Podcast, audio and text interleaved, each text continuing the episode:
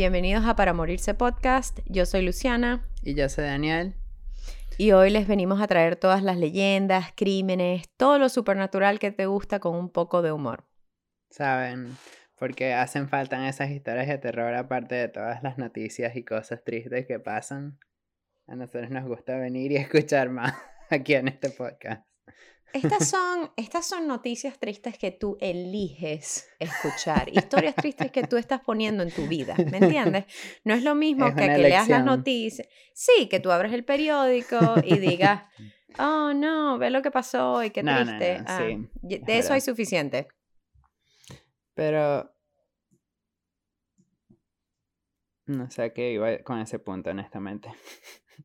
Así que esta parte la deberías cortar. Como dicen en los otros podcasts que escuchamos siempre, que gritan el nombre del editor del, del podcast. Lucy es nuestra editora también, aparte. Así que. Sí, entonces, ¿qué vas a hacer? ¿Me vas a gritar a, mí? Lucy, córtalo. Lucy que escucha, corta eso.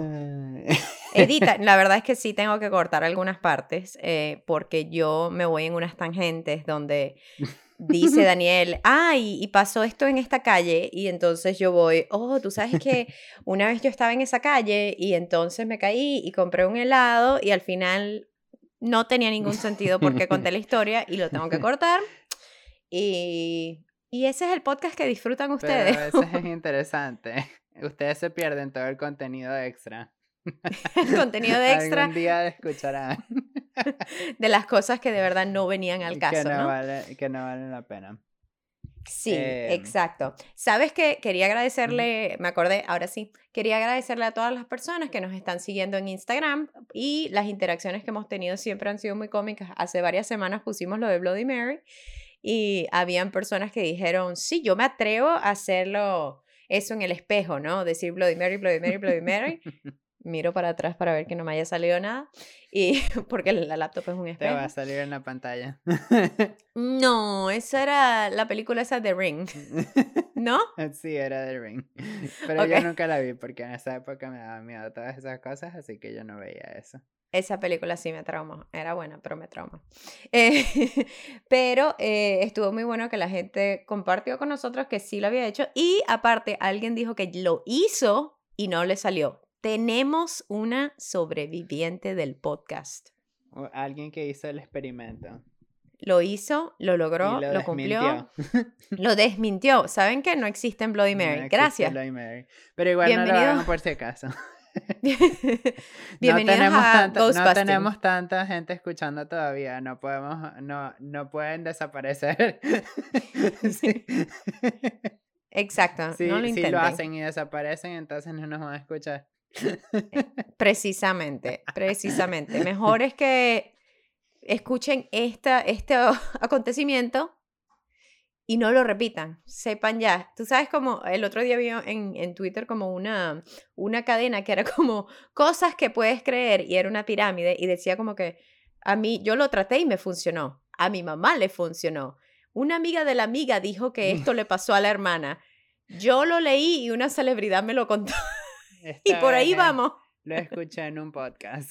Lo escuché en un podcast. Esa, que era, esa era como la última. Lo escuché en un podcast de gente rara que ni conozco. Sí, exacto. Que les gusta hablar de cosas raras. Eh, yo creo que hoy, hoy le vamos a dar. Le vamos a dar sí, vamos a empezar porque tenemos historias largas, los dos. Eh, y ya que tú vas a hablar del crimen, voy a empezar yo. Esta, esta semana. Ese es nuestro formato. Bienvenidos al episodio 900.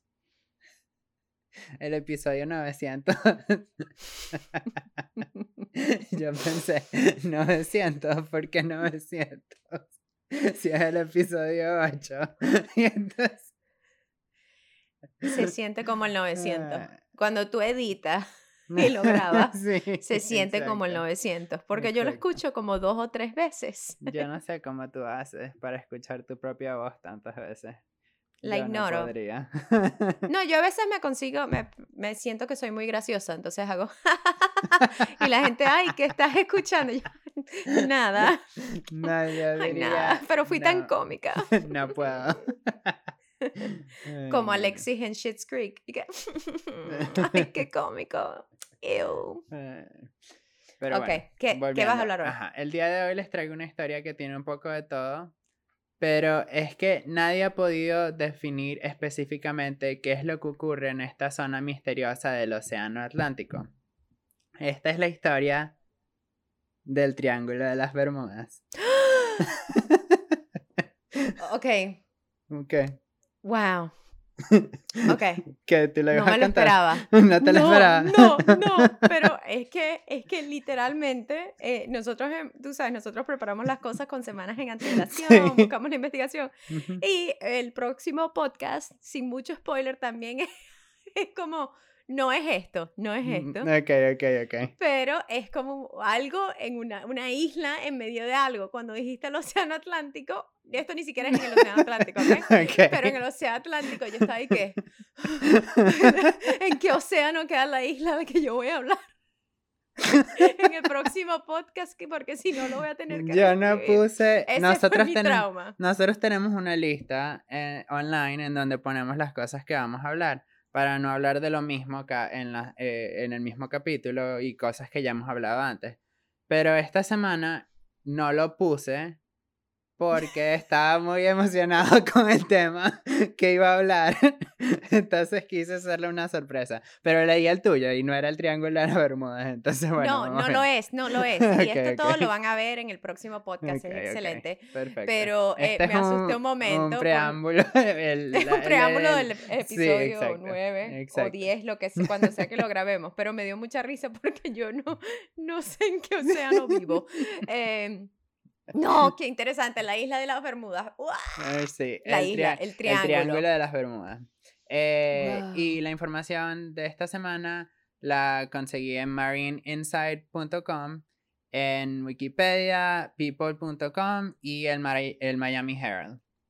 Mm. El Triángulo de las Bermudas, también conocido como el Triángulo del Diablo, Mm. es una región eh, definida, no totalmente definida realmente, que queda en la parte occidental del Océano Atlántico Norte, donde se dice que varios aviones y barcos han desaparecido bajo circunstancias misteriosas.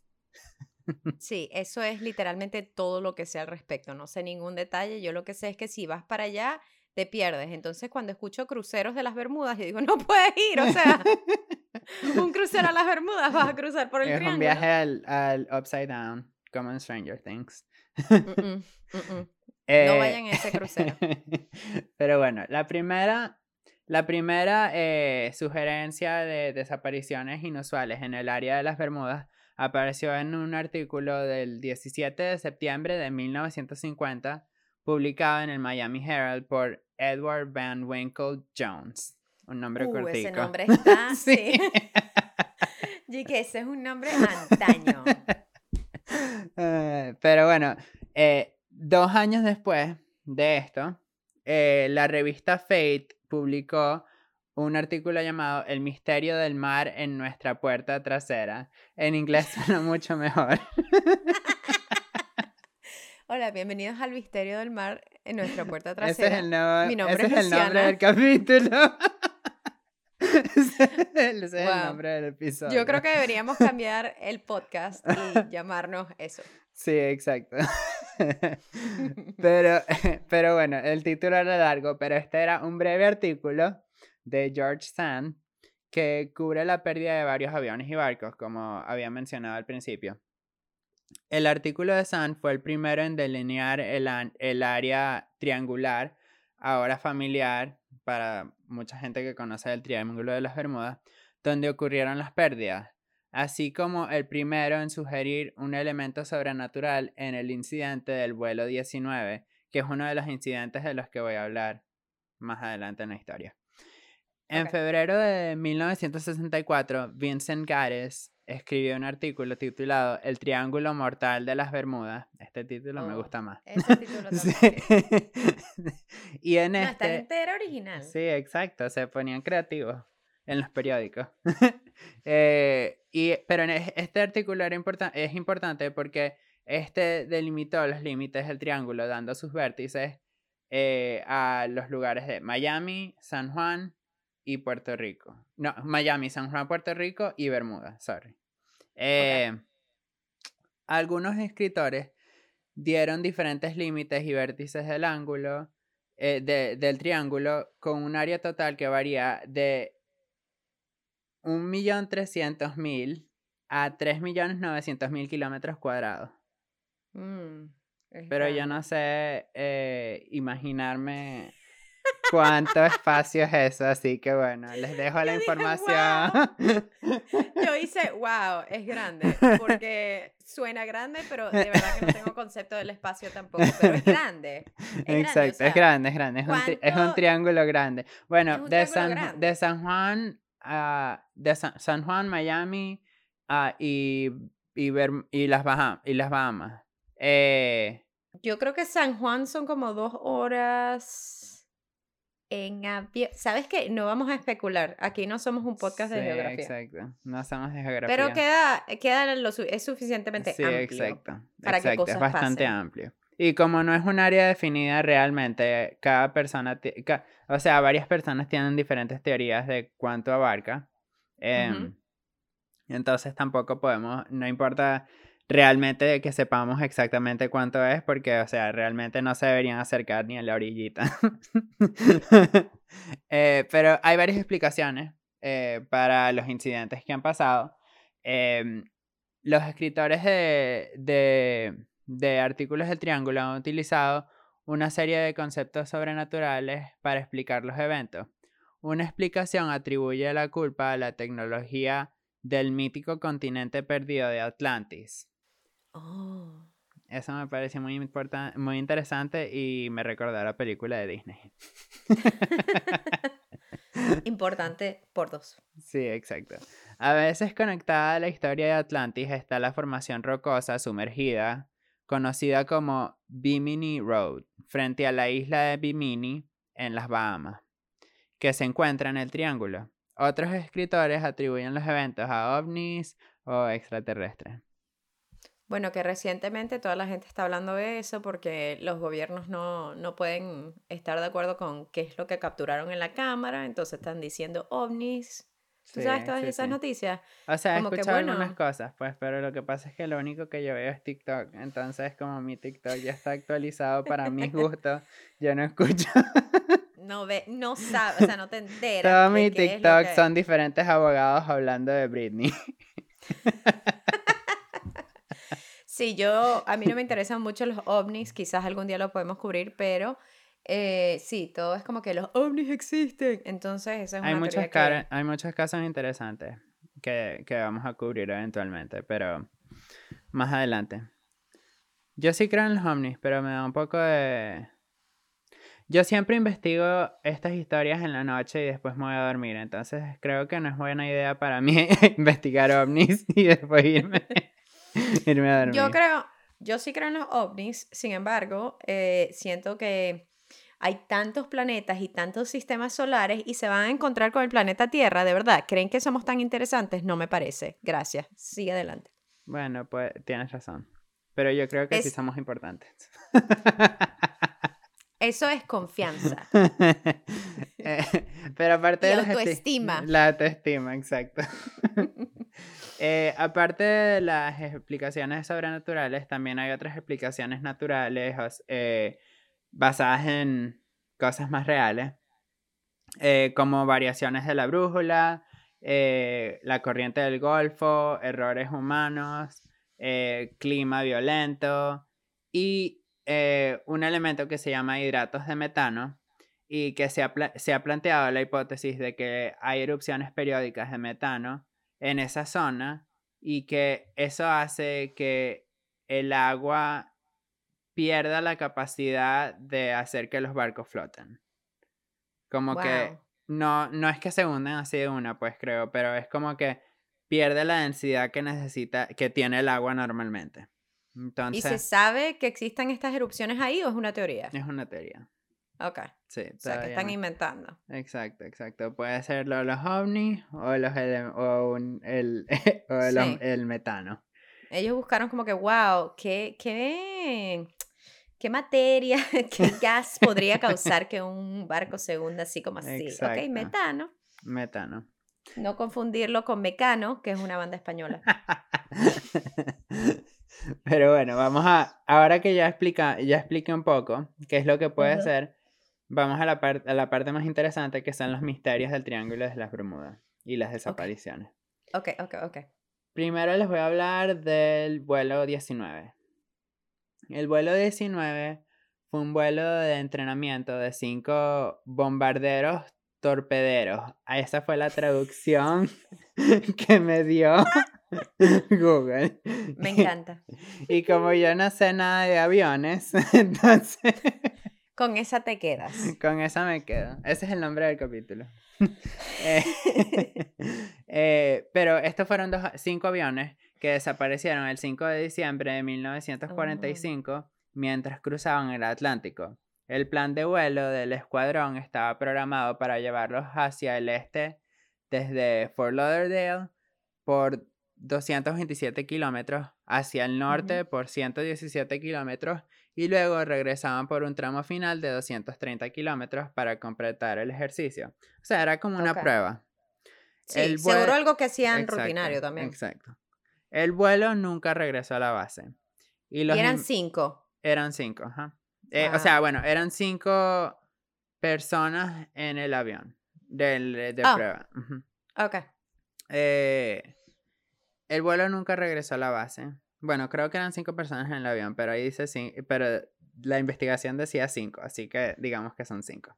Eh, pero el avión no regresó. El vuelo nunca regresó a la base y las los investigadores de la Marina atribuyeron la desaparición a un error de navegación que provocó que la aeronave se quedara sin combustible.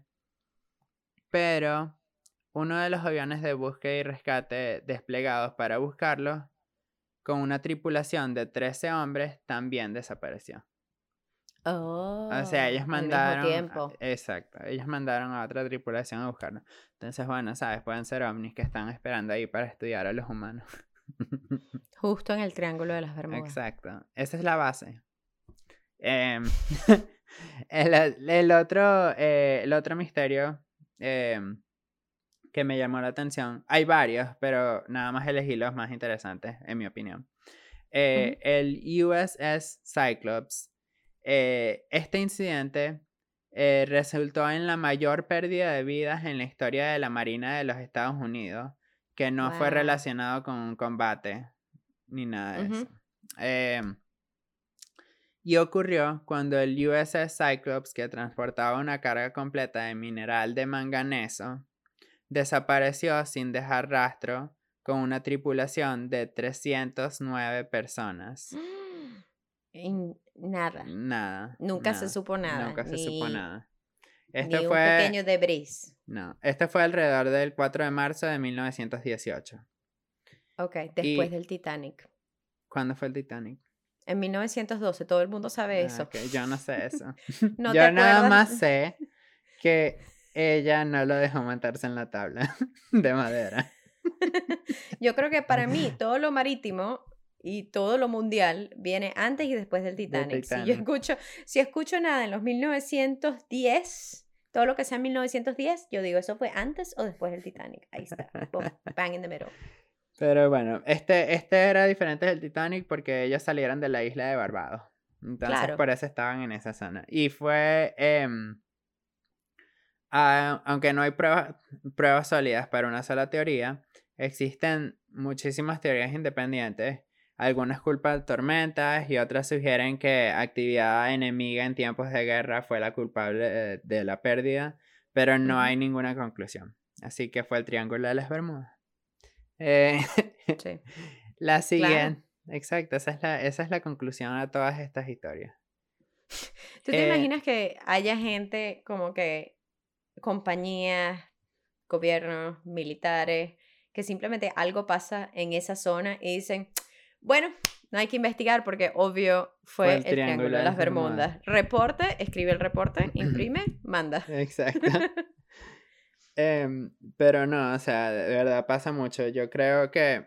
Em, o sea, ellos siempre buscan, pero los accidentes marítimos siempre son muy difíciles porque la zona son difíciles, puede haber mucha, mucha, eh, muchos factores que influyen en dónde, a dónde vaya el barco, a dónde es, mm, o sea, es mucha, es muchas, mucha- muchas Buscar cosas en pueden pasar. mar. Sí, exacto.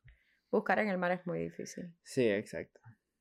Em, el siguiente que tengo en la lista es Carol A. Deering. Eh, esta era un, era un barco comercial de cinco mástiles.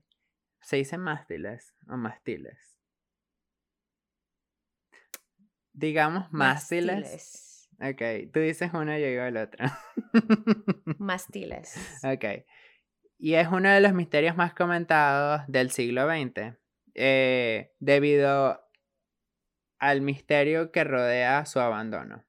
El 31 de enero de 1921, este barco de cinco, de cinco mástiles, No, lo sabes, yo creo que es mástiles, sí. Yo también Tienes- creo creo que tienes la razón. ok, mástiles, eh, fue encontrado encallado en Hatteras Diamond Shoals, en Carolina del Norte.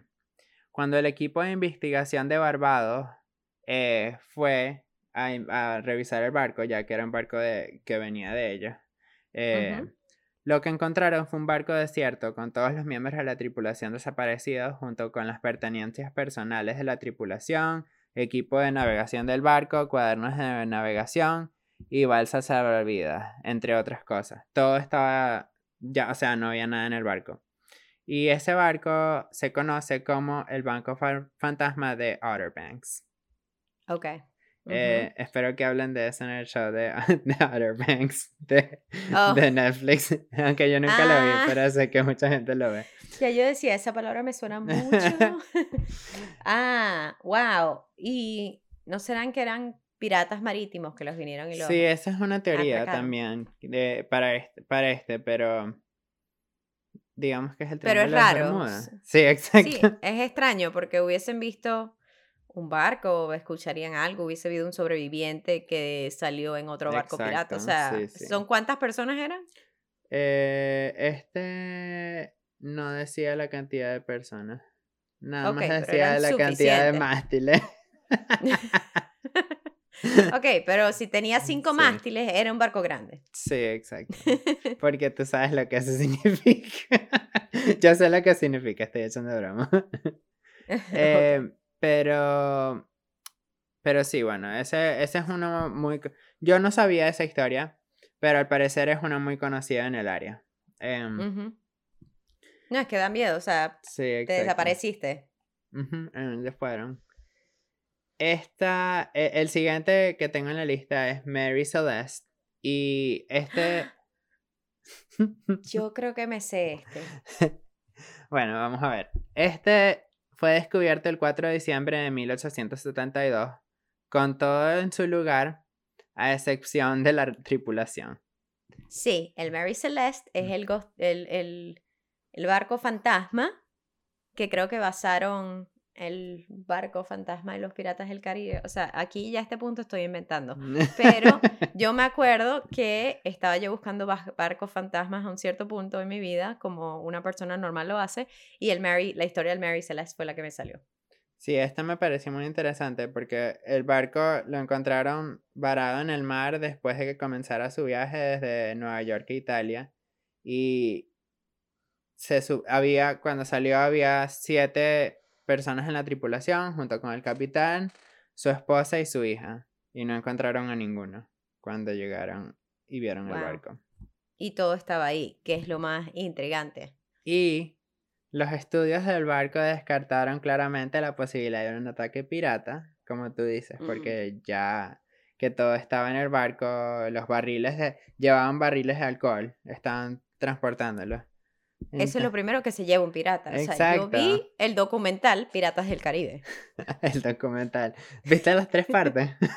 Las tres partes del documental y habla bastante de sí, a mí me muchos piratas. Sí, exacto, es muy realista, de verdad. Eh, Pero eh, las teorías que, de- que rodean el misterio de Mary Celeste eh, eran variadas y algunos, propus- o sea, algunos propusieron que a lo mejor el barco se desvió y entró en el. Triángulo de las, Bermudas. Porque realmente este barco iba de Nueva York a Italia Entonces, ¿sabes? Sí. Como que no pasaba. Pero como te digo, el área del Triángulo de las Bermudas no está completamente definida. O sea, es como que una idea que la gente tiene que es de Miami, De Puerto esa Rico. zona, sí. a- sí, exacto. Pero. Pero dicen que esa es una teoría. Y esa es la que lo vuelve más interesante, honestamente, porque, o sea, en un barco vacío sin nadie, o sea, ¿qué, qué pasó? Sí, porque si se llevan los salvavidas, por lo menos dices algo pasó, el motor se acabó, no, el pirata, lo que sea, pero si no se llevaron nada y nadie les robó nada, ¿por qué no hay nadie? Sí, exacto. Eh, el siguiente es Ellen Austin. Ellen Austin era una goleta de roble blanco estadounidense de 210 pies de largo que en 1881 se dirigía a Nueva York desde Londres, cuando se topó con un barco abandonado cerca del Triángulo de las Bermudas. Todo parecía estar bien con el barco a la deriva, pero no había tripulación tampoco. El capitán Baker del Ellen, Au- Ellen Austin entró en el barco abandonado con su tripulación y no encontró ninguna señal de que hubiera alguien ahí. Para remolcarlo de regreso junto a su barco, el capitán colocó a parte de su tripulación en el otro barco y decidieron navegar juntos. Sin embargo, después de dos días de navegación en aguas tranquilas, una tormenta separó los dos barcos. Y, adivina qué pasó. Días después de la tormenta, según las historias, el capitán Baker pudo ver el barco, pero notó que se alejaba sin rumbo fijo una vez más, y después de horas de esfuerzo, el Ellen Austin pudo alcanzar al barco y no había tripulación. Nuevamente.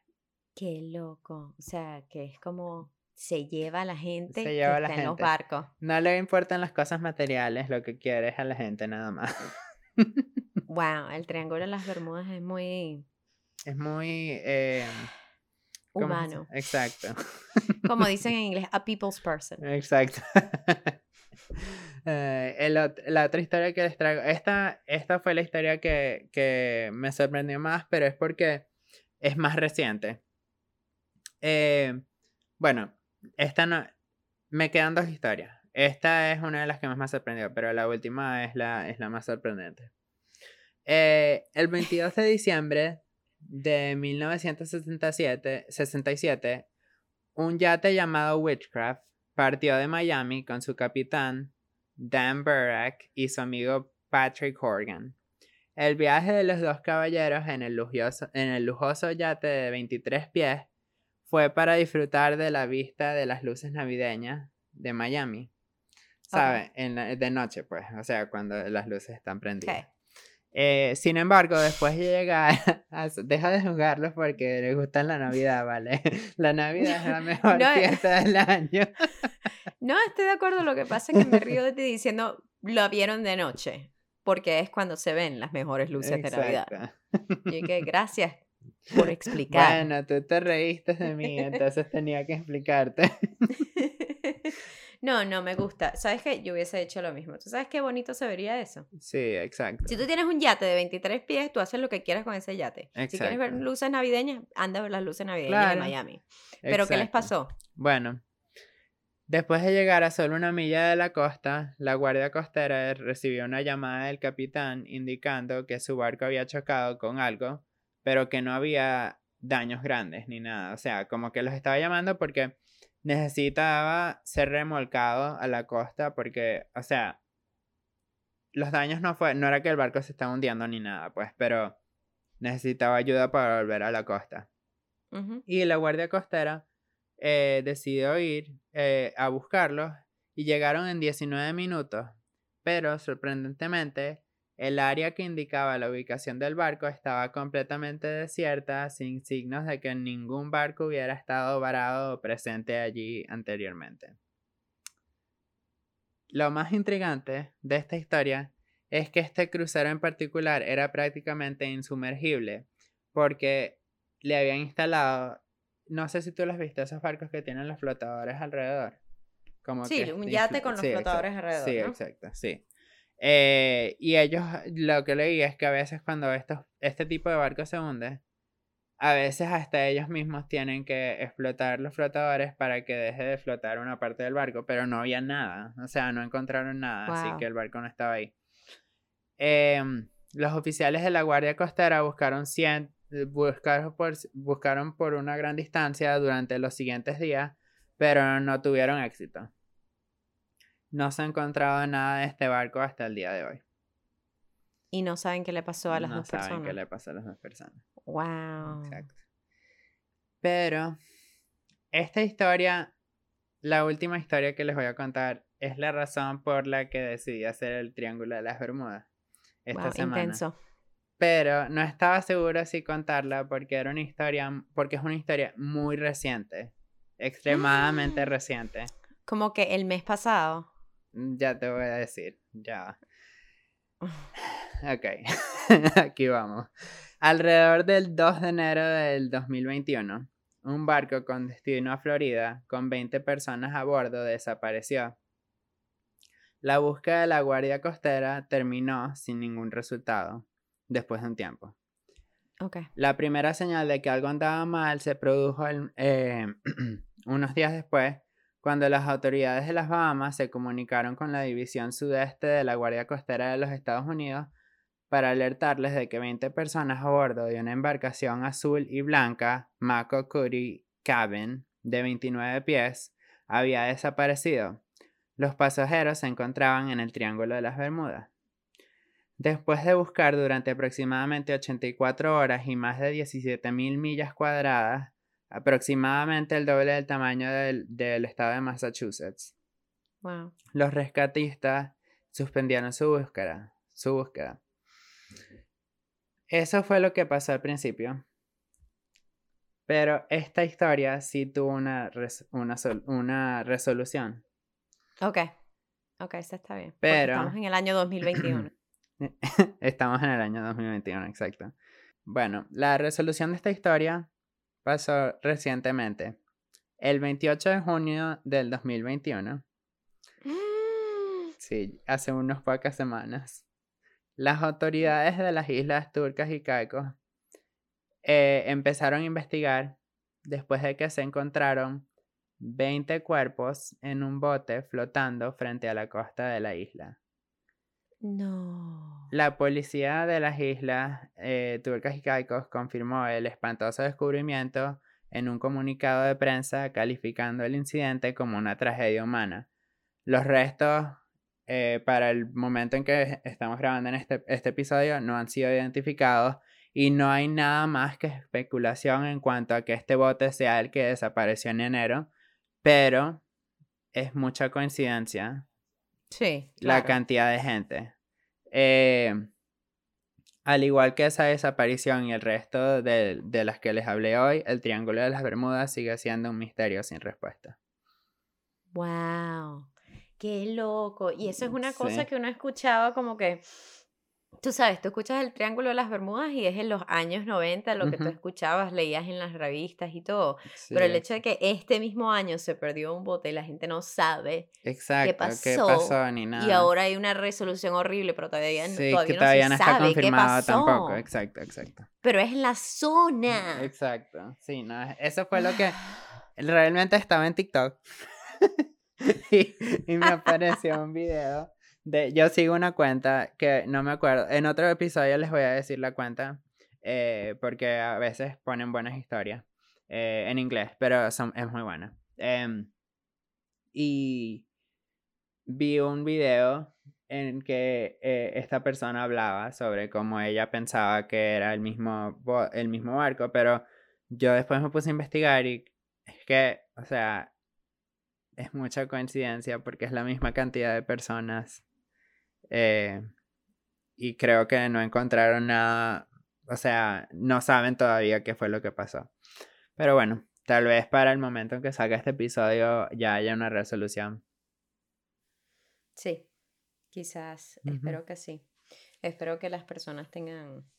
Sí, respuesta a las familias y la gente que estuvo esperando todo este tiempo. Bueno, si lo sabemos, lo, en los próximos episodios lo podemos, lo podemos actualizar a ver qué, qué razón. O sea, yo lo que quiero es que sepan, o sea, que alguien sepa qué es Claro, lo que ya, pasó. ya este momento saber- es las familias que están sufriendo porque no saben dónde están sus familiares. Entonces, Sí. es mejor que sepan ya, o sea, exacto, qué, qué fue lo que sucedió. Para llegar a la conclusión de lo, la conclusión del Triángulo de las Bermudas y el metano. Sí, exacto. El metano. Resolvimos el Wow. misterio. Lo Bueno, escucharon aquí. lo escucharon aquí. Leímos en internet que era el metano y lo afirmamos. Así es que funciona la vida hoy en día. Lo leí en internet y es real. Y es real. y Google lo decido creerlo. Exacto. Wow, no sabía mucho del Triángulo de las Bermudas excepto que cosas desaparecían, pero qué increíble. Ah. Sí, es muy interesante. Me hace no querer eh, ir en un crucero más, más nunca. Aunque nunca he ido a un crucero, aunque, aunque realmente nunca he ido- nunca me he montado en un crucero, así que em, no sé cómo es la experiencia que me gustaría. Pero tal vez desaparezco y ya. Tal vez desaparezco. Ah, no, sí, te hace no querer ir a un crucero que vaya a atravesar por un triángulo específica, específicamente entre Miami, San Juan y las Bermudas. Y si el triángulo de las Bermudas es todo el océano, Lucy, nadie sabe. No, mm, No, no, sé, estoy porque... echando broma, estoy echando broma. Es el tri- Porque si no, ya no sería un triángulo, sería una figura abstracta. Sí, y ya con eso no, no tiene nada. La No, figura ya- ya no abstracta del Océano Pacífico No es tan interesante así. tiene que ser un triángulo. Todas las cosas son triangulares. Exacto. Wow, excelente historia. Gracias. ¿Y ahora qué nos traes tú? ¿Una historia feliz?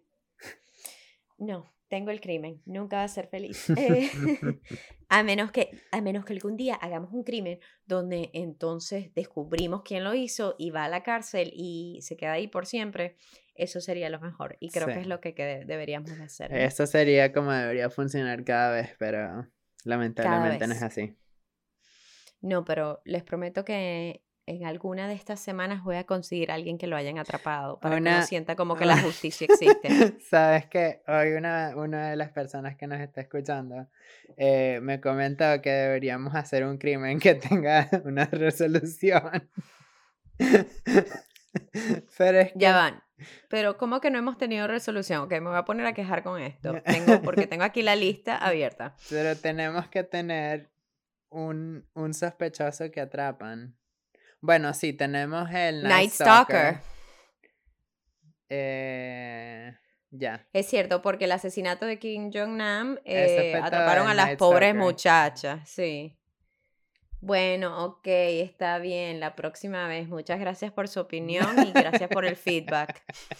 No, mentira, síganos escuchando. Esto es muy divertido de hacer, gracias. Eh, ok, no sé qué tanto sabrás de esto, pero pasó Sí, un poco, pero, pero no mucho, realmente. cerca de donde nacimos nosotros, más o menos. eh, lejos pero cerca. Y hoy voy a hablar de la masacre de Jonestown.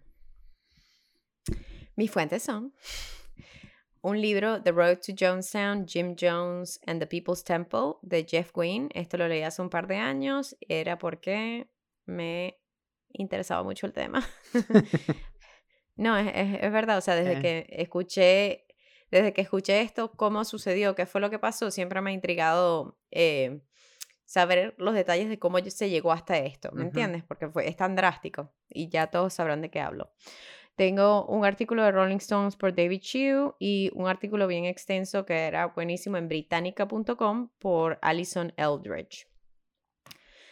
La masacre de Jonestown es uno de los eventos más impactantes e increíbles de los años 70. Tanto así que solo los ataques terroristas del 11 de septiembre han sido comparables y han superado la pérdida humana sucedida el 18 de noviembre de 1978. O sea que antes de eh, 9-11, eso era como la Wow, pérdida humana ujú. de estadounidense más grande que han tenido que nos haya sido en guerra. Qué increíble. Sin embargo, la historia no comienza en 1978, sino a mediados de 1950. Ahí comenzamos cuando Jim Jones abre, abre su primera iglesia en Indianápolis.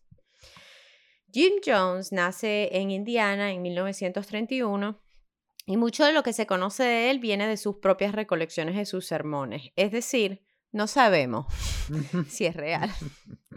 Él comparte que en su juventud pasó por todas las iglesias, metodista, apostólica, hasta sus 20 años que se convierte en un estudiante de pastor de iglesia metodista en 1952. Su interés en la iglesia no era tan puro como uno podría pensar, sino que él y muchas personas cerca de él sintieron que desde el colegio que él tenía habilidades para ser pastor. Él era extrovertido, tenía el carisma necesario, sabía dar sermones. Hay una historia de cuando él era eh, estaba en el colegio, que él como que dio un sermón de funeral para el equipo de básquetbol contrario que venía para ellos. O sea, él tenía como el carisma de tomar la oportunidad y generar el interés hacia él mismo. Al igual, él al mismo tiempo, otra razón por la cual sus intenciones no eran tan puras, es que él comenzó a atender reuniones del Partido Comunista de los Estados Unidos. Y tras su madre, su madre fue con él y lo llevó a una de esas reuniones y después ella fue perseguida y confrontada por el FBI en su lugar de trabajo por haber asistido a, esta reunión. Porque recuerden que en los años 1950-60 el comunismo era perseguido aquí en los Estados Unidos. Eh, yo creo que hasta, hasta hoy en día también es no, tan, no con la intensidad de antes, pero eran perseguidos porque, bueno, Rusia, etcétera, era una guerra. Exacto. En fin, tenían razón. Entonces, eh, Jones se molestó y decidió que él estaba frustrado con la persecución abierta de los comunistas en los Estados Unidos. Entonces decidió que la mejor forma de él ser un comunista marxista era infiltrarse en la iglesia para promover esos ideales. O sea, él quería ser un pastor por todas las razones. Sí, exacto. Inapropiadas. Exacto.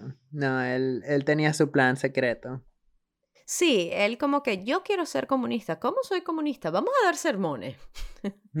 Entonces, eh, pero él era altamente inteligente. En 1952 abandona la iglesia donde es estudiante de pastor, según él, porque no le permitían integrar a personas afroamericanas a la congregación. Recuerden que estos, los, estos son los años 1950, había mucha segregación. Entonces, en ese mismo tiempo eh, que él decide que va a abandonar esa iglesia, él también va y es testigo de un servicio de curación a través de la fe. O sea, cuando vas a una iglesia y es como que, te curo del cáncer. Y se paran y como que, wow, no tengo cáncer. Agua, agua por todos lados. Ese fue el karma por burlarte del servicio de curación. Lo siento. Eso definitivamente, lo siento, estoy limpiando este escritorio. Ok, proseguimos. En fin, fue un servicio muy real donde de verdad le curaron el cáncer a alguien. Eh, entonces va a un servicio y se da cuenta de ese estilo, pues, y se da cuenta que atrae a muchas personas, es muy interesante y trae dinero, porque la gente tiene que pagar para entrar para ver si te cura. Ah, interesante. Entonces él pone, exacto, él pone dos y dos y decide que va a utilizar ese método para atraer a la gente, generar dinero y así cumplir sus objetivos sociales. Para 1955, ya Jones tenía suficiente popularidad como un curador televangélico con los sermones eh, en la radio y crea una iglesia llamada Wings of Deliverance Church, que se convierte después en el People's Temple o el Templo de las Personas, que es la, el nombre principal de la iglesia al final de su vida. En ese entonces, compró, eh, como dije, tiempo en la radio para promocionar los sermones, crear mayor popularidad y su, como el selling point, la forma de vender todo lo suyo, su interés, es porque su congregación se jactaba de ser integrada, es decir, que permitían que las personas afroamericanas atendieran al sermón. Entonces, eso le generó popularidad. Y entonces creó muchos lazos entre la comunidad afroamericana y con él. Jones hablaba de la integración e igualdad de razas y él mismo, para cumplir eso, eh, adoptó junto a su esposa Marceline una niña de origen nativo, tres niños de origen coreano y fueron la primera pareja de Indianápolis en adoptar un niño afroamericano. O sea, Jones quería vivir lo que predicaba. Yo voy a decir, ¿qué tan sincero fue eso? No sé. Pero si si la historia se hubiera quedado acá, entonces estuviera todo bien. ¿Entiendes? Si este fuera el final de la historia. Sí, como que, wow, qué buen, qué, Qué buen buena sermón. persona, sí. Qué buena persona. Entonces, ahora, sin embargo, durante el tiempo que estuvieron en Indianápolis, porque no hay que quitarle crédito a las cosas que se hacen, a pesar del fin, el People's Temple sí ayudó a generar cambio social en Indianápolis. Ayudaron a desegregar cines, restaurantes, hospitales, el departamento de policía, es decir, que lograron que la comunidad afroamericana pudiera ir a un restaurante o pudiera ir a un cine al mismo tiempo que una persona blanca. Lo es cual interesante, no sabía que es un había- cambio. No sabía que eso era una consecuencia de eso en esas zonas. En esa zona no diría que es como que wow, fue un cambio nacional, pero ayudaron, Sí. ayudaron a su, a su pequeña comunidad y congregación, los problemas que tenían ellos, les mandaban cartas a él y él intentaba, y él y la iglesia, como una comunidad, intentaban abogar por ellos. Sí, exacto. Pero al mismo tiempo. Hago algo bueno por ti, tú vienes acá y me das también las donaciones del fin de semana. Y me das tu alma. Tú me das tu alma, yo te ayudo a que vayas al cine. Exacto. Eh, con el dinero lograron tener un restaurante gratis para las personas que lo necesitaran y alojamiento para personas mayores y enfermas. O sea que sí estaba intentando eh, tener un sentido de comunidad donde su iglesia, como dicen, gives back, ayudaba a la comunidad. Jim Jones generaba un cambio y una mejoría en las vidas de los demás, según por ahora. En 1960, ya cuando todo está comenzando a ponerse un poco diferente, tiene, es popular, ya tiene sus lentes, su peinado. Sí. Jim Jones se obsesionó con la guerra nuclear y decidió mudarse de Indiana a California en la zona de Ukiah, Ukiah, U-K-I-A-H. ¿Cómo tú dices eso? Ukiah. Ukiah. Ya. yo- Ukiah. Yo, creo que debe ser así, pero no sé. Es un nombre. fueron- Sí, exacto. Es muy complicado. Sí, en la zona de Ukiah y Redwood Valley en el norte de California, ya que según los análisis de una revista saqueó que ciertos sitios estaban protegidos en caso de un holocausto nuclear. Entonces agarra y muda gente de su congregación allá.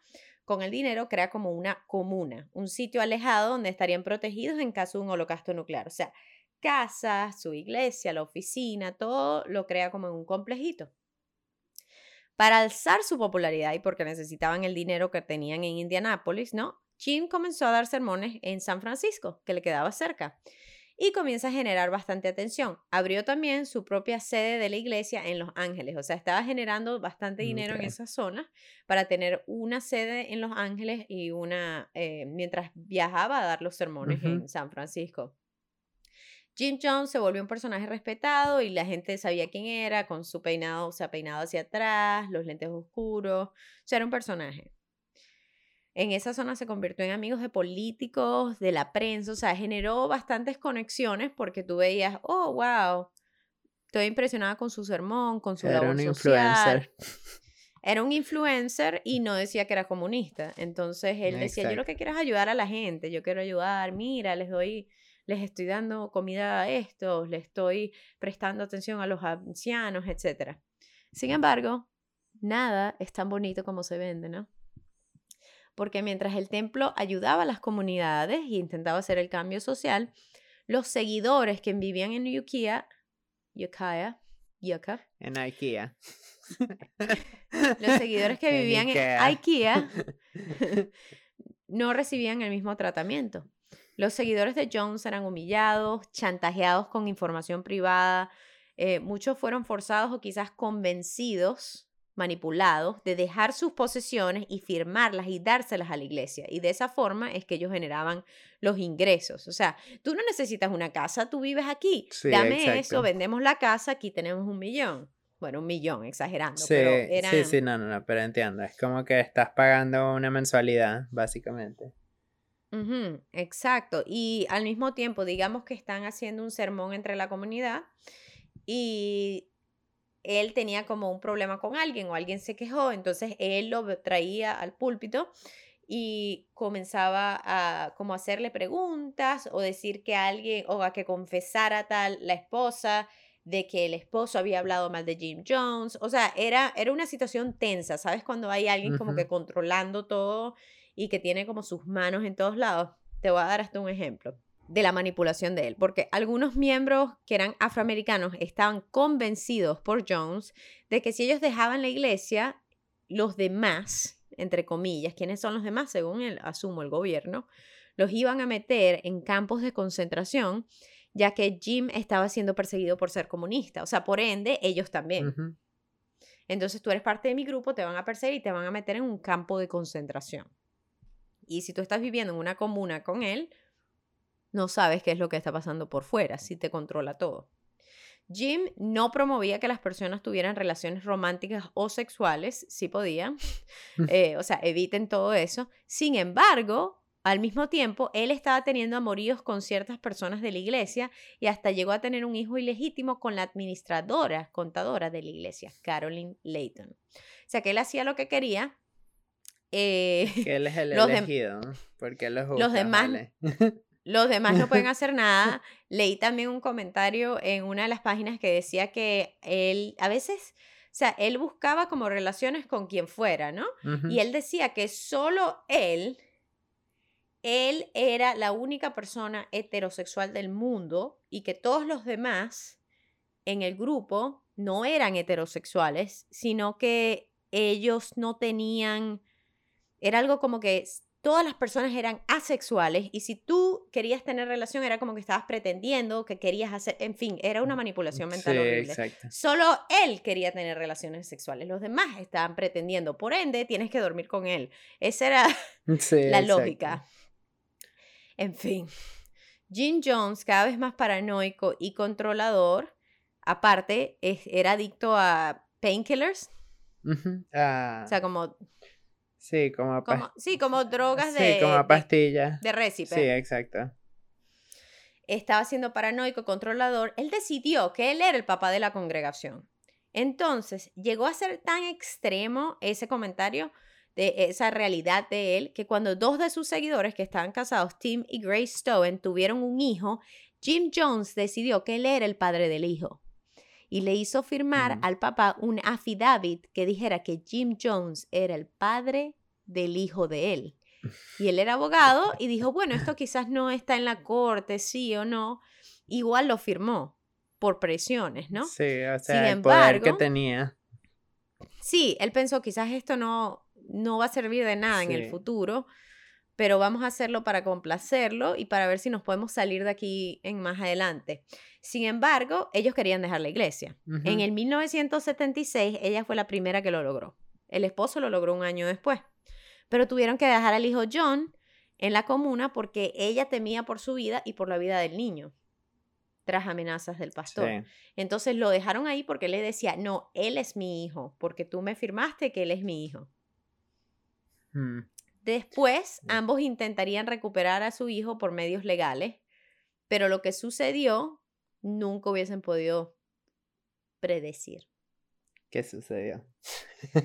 ok, de nuevo vuelvo con la palabra paranoico, pero él se estaba volviendo cada vez más paranoico que el gobierno lo estaba buscando, sobre todo después de que Grace y Jim como que comienzan a hacer procesos legales para buscar el hijo. Él estaba diciendo como que no, el gobierno se va a volver contra mí, me van a perseguir. Sí, Entonces dijo, ¿sabes qué? Hay que irse de aquí. Entonces, entre viajes, consiguió que le vendieran un pedazo de tierra, o sea, un gran terreno, en el país de Guyana, que está al oeste, cerca de la frontera con Venezuela. Ahí quedaba el terreno. Por años, varios años, estuvieron construyendo una comuna como un complejo para vivir ahí, como tres a cuatro años, con el dinero que mandaban. Hasta el 1977, que fue cuando se mudó al sitio con aproximadamente mil de sus seguidores que vivían en la comuna. O sea, que se llevó mil seguidores. ¿Y sabes cuántos eran? O sea, eran más de mil. No, eran, eran mil. Ok. Eran mil. Eran mil seguidores y entre ellos eran como 300 niños o personas menores de edad. Este complejo lo llamaron Jonestown. La intención era vivir como una comunidad socialista e igualitaria fuera de la influencia de los gobiernos. Sin embargo, este sitio no era un paraíso tropical como él se los vendió a sus seguidores, sino que se manejaba como una prisión. Para ahorrar dinero, la comida era reducida. Los seguidores tenían que trabajar todo el día construyendo más áreas en el complejo, sembrando la comida, o sea, no era, un para, no era una vacación. tenías que trabajar y no tenías todas las facilidades que tenías antes si estabas generando tus propias cosas en vez de irlas a comprar, ¿no? Nadie podía dejar el complejo sin pedir permiso y todos tenían que escuchar los sermones de él diariamente en los altoparlantes, ¿ok? No te podías escapar de su sermón. Eso suena como Venezuela y las cadenas. Exacto. O sea, esto no es un podcast político, Cuando pero digamos estabas viendo la novela y empezaba la cadena. Cuando en Johnstown estaban viendo las novelas, empezaba la cadena. Exacto. Entonces, imagínate, o sea, siente, esa, siente eso Exacto. en tu corazón. Sí, sí, no. Todos los días de la vida. Una cadena todos los días. Y temeroso, él temía que un plan contra él iba a pasar por las tensiones, ¿no? Jones comenzó a hacer como noches, eh, eran como, no sé si se llamaban como White Nights, pero eran noches donde o despertaba a los seguidores o les daba como discursos y después les daba un líquido rojo en un vaso que tenían que tomar y les decía que tenía veneno y les mandaba que se lo tomaran. Y después de como 45 minutos le decía que era falso y que habían pasado una prueba de lealtad. O sea, este era, mm. eran las cosas que él les hacía pasar. O sea, que la manipulación, o sea, la, manipulación que, les ponía. Pero el control que ya tenía en ese momento. Eh, como para hacer que lo hicieran seguido, pues. Sí, pero asumo que a cierto punto estas personas, ¿no? Quizás pensaban que era falso, que era como una un show porque estaban en medio de un sermón, ¿me entiendes? No, no se sabe qué tanto creían ellos que era o no, o si algunos lo creían, si no lo creían. Pero digamos que es algo que se ha ido practicando él como para ver quiénes son leales, ¿no? A finales de 1977, un grupo de familiares de los miembros, incluido Tim Stowen, el papá de John, el pequeño hijo, se llamaba John Stowen, que fue llevado a Johnstown. El niño estaba en Johnstown en ese momento. Él creó un grupo llamado Familiares Preocupados que decían que habían miembros de la congregación que estaban siendo retenidos contra su voluntad. Al mismo tiempo, o sea, comenzaron un proceso legal para recuperar a John, pero fue difícil debido a la affidavit, ¿verdad? Y, aparte está en otro país. Entonces, extraditar de un país a otro es, difícil. es difícil. Y le firmó la potestad a Jim Jones. Entonces, es, legal, pues. Sí, hasta cierto punto es medio legal. Entonces, Stone fue hasta Washington, D.C. en enero de 1978 para hablar acerca de los problemas del People's Temple, su experiencia ahí y su lucha para recuperar a su hijo. Esta lucha le llamó la atención al congresista Leo Ryan de California, quien después decidió ir a visitar a Johnstown a ver lo que sucedía con una delegación del gobierno. Y también medios para descubrir si habían abusos de derechos humanos. O sea, él quiso tomar cartas en el asunto. Sí. A Jim Jones no le pareció esa visita porque pensaba que el gobierno lo estaba intentando arruinar la reputación para después asesinarlo o algo así. Sin embargo, después decidió aceptar la visita del congresista como para impresionarlo. En noviembre de 1978, el congresista Leo Ryan viaja hasta Guyana con familiares de algunos miembros de la congregación, un equipo de noticias del canal de NBC y reporteros de varios periódicos. Llegaron el 15 de noviembre a la capital de Guyana y viajaron dos días después hacia Jonestown usando un avión que los llevó a Port Kaituma, que era como el pueblo más cercano de la comuna y había una pista de aterrizaje. Esto era recondito, o sea, quedaba por el quinto carrizo. sí. Jones los recibió en el salón principal y les dio una cena para que compartieran juntos durante esta cena, seguro de un sermón pero un miembro del People's Temple, eh, Vernon Gosney, le pasó una nota al reportero de NBC, Don Harris, para que se la pasara al congresista y le pedía ayuda para ayudar, o sea, ayúdame a dejar este sitio. Yo y mi esposa. Y le puso así como que yo, Vernon y mi esposa, Mónica Bagby, o sea, queremos dejar este sitio.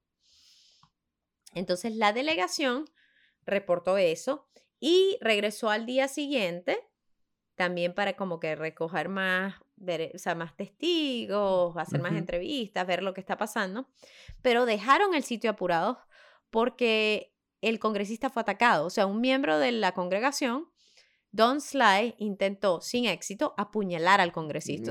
eso no lo sabía. no, no, y se pone peor, ¿ok? Intentó apuñalar al congresista, el congresista dice, vámonos de aquí, y se van por una vía como de tierra, con, con los camiones que se vinieron desde la, desde la pista de aterrizaje. Al irse, 15 miembros de la congregación deciden como que voy a ir, o sea, este es mi momento, now or never, me voy a ir. Y les piden a ellos, llévanos, llévanos y sácanos de aquí. Jones, muy amablemente, dejó que se fuera. Cuando llegaron a la pista de aterrizaje de Port Kaituma, un, un, grupo de guardias armados de Jim Jones, porque obvio tenían armas también, y ese era parte de los problemas, que tenían guardias armados que no dejaban que la gente se fuera, eh, este grupo se llama la Brigada Roja. Llegó con un tractor al sitio y le comenzó a disparar a todos los presentes en la pista de aterrizaje. No, qué horrible. Asesinaron, asesinaron al congresista Leo Ryan. ¿En serio? Sí. Al reportero de NBC, Don Harris, a Bob Brown, un camarógrafo, a un fotógrafo del San Francisco Examiner, Greg Robinson, y a un miembro del, People's Temple, Patricia Parks. Y las 11 personas que demás quedaron heridas. Wow. Y creo que pudieron salir y anunciar y avisar que era lo que estaba pasando, ¿no? Tras oír del ataque, Jim Jones pone el plan en juego porque dice de esto no voy a salir. y ordenó a todos los del complejo a cometer suicidio. Esto fue un plan, y te, no, te va, no te va a gustar el nombre, pero de un suicidio revolucionario. Así lo llamo. un suicidio revolucionario. La revolución. Sí, esta fue la revolución. Donde tenían que tomar una mezcla de cianuro, sedativos y tranquilizadores mezclados con una bebida roja que muchos reportaron que era Kool-Aid, y de ahí sale la frase, no te tomes el Kool-Aid. Pero, sin embargo, porque aquí te, eh, hablamos de hechos, era un Flavor Aid, era como una marca genérica de ahí, se llamaba Flavor Aid con sabor a uva. No era Kool-Aid. Pero la frase no te tomes el Kool-Aid era un buen sabor. general. No, era sabor a uva. Entonces comenzaron a distribuir, le comenzaron, ok, esto es horrible. Le comenzaron a distribuir el veneno vía jeringas a los bebés y a niños, como mm. hacen las medicinas y los adultos tenían que tomarlos por su cuenta. Quienes se rehusaron a tomarlo fueron forzados por los guardias del complejo. Jones, sin embargo, eligió otra vía y se disparó en la temple. Más de 900 personas murieron en Jonestown ese día, incluyendo 304 personas que eran menores de 17 años. O sea, mataron a 300 niños. Wow, qué horrible, de verdad horrible. O sea, cuando yo escuché eso, dije, ¿cómo haces que 900 personas se suiciden, por Dios? Pero la verdad es que... Bueno, lleva, tardó tiempo, o sea, fue como un, un lavado cerebral lentamente, poco a... O sea, fue entrenándolos como para que lo hicieran. Y, sí, ah, quién sabe... Exacto. ¿Quién sabe cuántos al inicio no sabían que era real, no era real? Pero había gente que sí entendía que era real. En grabaciones de audio de ese día se escucha, porque grababan, o sea, grabaron, grababan todos los sermones de él y esto era parte de su sermón. Se escucha a un miembro de la congregación rechazar el líquido mientras otros lloran y Jones le dice, literal, dejen esta histeria, esta no es la forma de socialistas o comunistas de morir, no es una forma de morir para nosotros, tenemos que morir con dignidad. Y también dijo, no tengan miedo de morir, la muerte es solo montarse en un avión nuevo. Ok, gracias, eh, motivational speaker. La esposa de Jim Jones, según también protestó el matar a los niños, ¿no? Porque eso es matar a los niños, pero fue frenado, o sea, fue restri no sé cómo decirlo. sí, sí, sí. Cuando la agarraron. La agarraron. La agarraron y después, eventualmente ella, o sea, después la culpa, todo, o sea, lo tomó igual para morirse, ¿no? Porque ¿qué vas a hacer tú en medio de esta escena? Mm, sí. Y las últimas palabras de Jones en la grabación fueron, no cometimos suicidio, cometimos un acto de suicidio revolucionario protestando las condiciones de este mundo inhumano. Y esa es la historia de Jonestown y la masacre de Jonestown. Wow. Eso estuvo eh, eh, demasiado. O sea, tiene de todo un poco esa historia. Realmente. O sea, es horrible. es horrible. De verdad que yo cuando escuché esos 900 personas se mataron, yo dije, o sea, ¿qué, qué, le O dijeron a sea, es estas personas? increíble, pues. Pero la verdad, o sea, ¿cuánta gente, cuántas de las personas no sabían si era cierto o no? O sea, estaban en ese estado mental, manipulados, presionados. ¿Cuántos sabían si era real este invento o si era uno de los de las noches blancas, pues que él hacía? Sí, exacto, pero ya para participar en una cosa de ese estilo ya tienes que estar, o sea, como que no, no estás tomando tus propias decisiones, porque, o sea, si alguien viene y te dice, mira, tómate este líquido porque, y puede tener veneno, yo, o sea, nadie lo ha- nadie lo haría, o sea, en su, Cierto. Exacto, entonces ya a ese Ya, punto ya esas personas estaban medio perdidas ya y, y seguramente lo consideraban como, no sé, como un dios o algo así. No como un dios, pero sabes, era, era su líder, pues era, era como... que- Seguro sí. Exacto. Seguro sí para muchos y para otros, para otros como que ya no había vuelta atrás, o sea, era esto Sí, o nada. exacto. Les quitaron el pasaporte, seguramente, les quitaron el pasaporte, les quitaron toda capacidad de salirse de esta comunidad. Tienes que estar ahí, estás aislado, no puedes hablar con la gente, tienes que irte como a una ciudad, a no sé, no sé, a una hora, media hora, si te dejan, para poder ya hacer una llamada telefónica, o sea, no... Era una situación horrible. O sea, lo que más me duele a mí es que mataron a 300 niños sabiendo lo que le estaban haciendo. Sí, no, eso sí, eso es lo peor de todo realmente. O sea, Porque adultos pueden hacer, o sea, los adultos toman sus propias decisiones, pues. O sea, si ellos deciden ser, sí, si fueron manipulados, ok, pues, pero al fin y al cabo ellos son los que están tomando su decisión. Eh, Sí, de, los de- niños no. Exacto, los niños van a donde van los papás o nacieron en esta situación, o, ¿sabes? No tenían opción. es horrible. muy triste. Y de verdad que las fotos son muy tristes. El, las grabaciones, yo he escuchado parte de las grabaciones de, de eso, de los últimos momentos, y es, es todo tan intenso y tan irreal que, que de verdad que no se unan a un culto, ¿vale? No, no, es que no vale la secta, pena. Una secta. No se unan a un culto, una secta, no crean en nadie que les dice que voy a mejorar tu vida, pero dame todo tu dinero. Eso suena de nuevo como la bruja de Herbalife. Eso suena como Herbalife. Pero bueno, si vendes Ah. Herbalife, igualito te respeto. Respect the hustle. Exacto. La- Voy a hacer un capítulo de los pyramid scheme- schemes. Las pirámides. Eh, con- Es un crimen. Es un crimen, sí. Es, Ah, es un- es una labor social. es una labor la social, labor social. exacto. Le estás, saliendo, le estás haciendo tú la labor social a alguien más. Le estás dando tu dinero y tus ganancias y tu esfuerzo. Exacto. Bueno, Ah, bueno, gracias por acompañarnos. las lecciones del día de hoy. No te, No te unas a un culto. no te unas a, no te unas a, a un culto, a una secta. Eh, no No vayas creas al en comunistas. No vayas al Triángulo de las Bermudas. Sí. No vayas a ver las luces de Navidad en un, ba- en un yate si estás en Miami. Solo velas desde la isla. Ya, ¿qué Exacto. más? Exacto.